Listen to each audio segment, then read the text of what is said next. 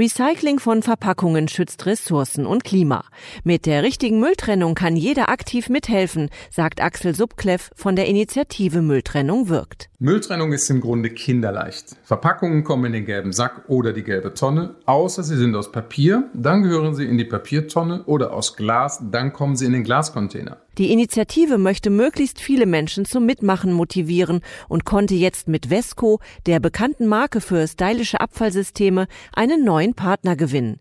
Petra Ohlmeier von Vesco. Recycling und Nachhaltigkeit spielen bei Vesco schon lange eine wichtige Rolle. Wir waren in den 80er Jahren mit dem weltweit ersten Mülltrenner Pioniere in Sachen Hausmülltrennung. Bis heute sind wir echte Spezialisten auf diesem Gebiet. Trennen Sie also richtig mit Vesco und leisten Sie so einen wertvollen Beitrag zum Umweltschutz, denn es geht uns alle an. Weitere Infos unter mülltrennung-wirkt.de